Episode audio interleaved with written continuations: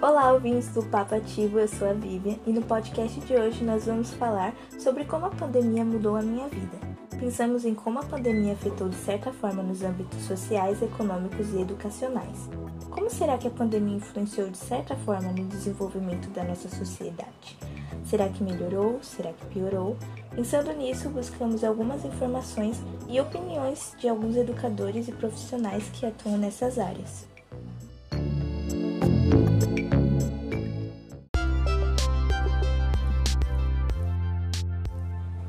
Olá, eu sou a Vitória e nosso primeiro entrevistado foi Ian Inácio dos Santos, de 21 anos.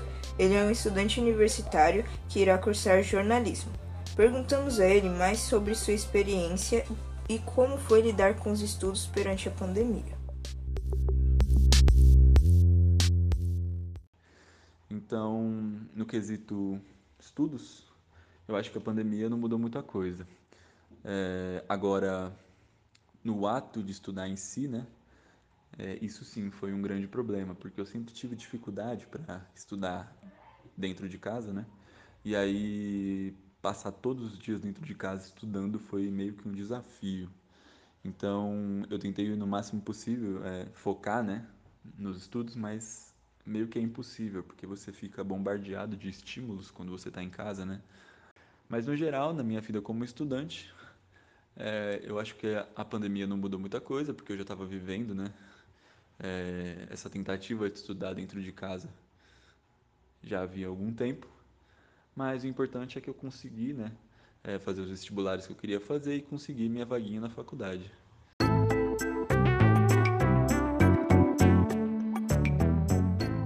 Agora, o professor de matemática Fabiano Correia de Santana, de 38 anos, nos disse como que foi o desenvolvimento de sua filha de apenas dois anos.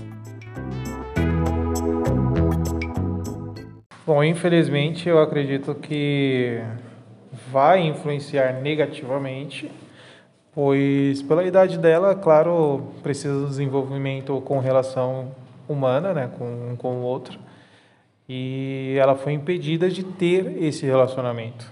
E é claro, ao momento que ela foi inserida nesse mundo, ela cria também ações de proteção. Mas, como educador, a gente incentiva esse caso. Então, ela teve e teve um bom desenvolvimento. Mas na relação humana, aí tem percursos que a gente vai precisar se adequar. Especializado em Química, Iago Lima, de 26 anos, nos contou um pouco sobre seu relacionamento durante a pandemia. Bom, então, o relacionamento durante a pandemia foi um processo de aprendizagem que se vê mais nos finais de semana. Literalmente, mesmo sendo casado, morando junto, a gente se vê bem mesmo nos finais de semana. Contou também que foi um processo de tolerância e de respeitar o espaço um do outro. Esse sim é um amor que resiste barreiras.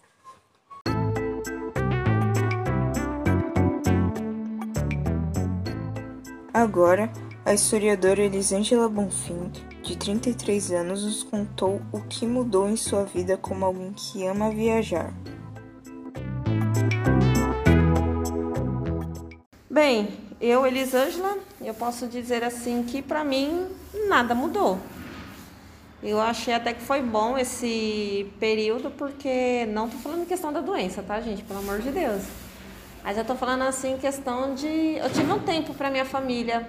Tirei alguns projetos do papel. que nem falando assim, questão de história, né? Eu fiquei bastante triste com a pandemia porque a gente viu que esse setor ficou bastante abandonado. Assim, ainda a gente vê que por mais que o turismo esteja voltando devagarzinho, as pessoas ainda não normalizaram o seu financeiro ainda.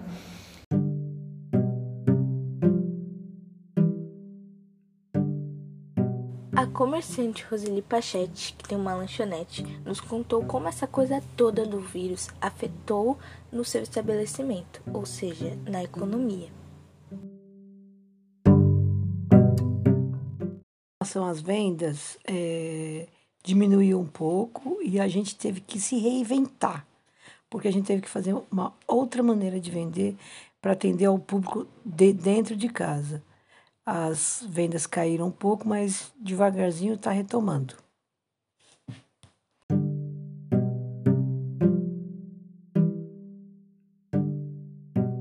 Artista e mestre em políticas públicas Alexandre Gomes dos Santos relata como isso o afetou financeiramente como artista. Artista, eu acho que eu acho que ela acrescentou eu, eu, até meio estranho falar isso, mas o que que acontece? Eu tive mais tempo para me produzir e uma forma de me manter de me manter bem comigo mesmo, né, de toda essa situação que estava acontecendo, eu resolvi produzir muita, muitas pinturas que eu não tinha tempo para produzir. E sobre essa questão financeira, eu acho que abateu bastante, porque é, como eu trabalho com grafite, pintura, né, então acabou batendo muito porque eu não poderia sair de casa.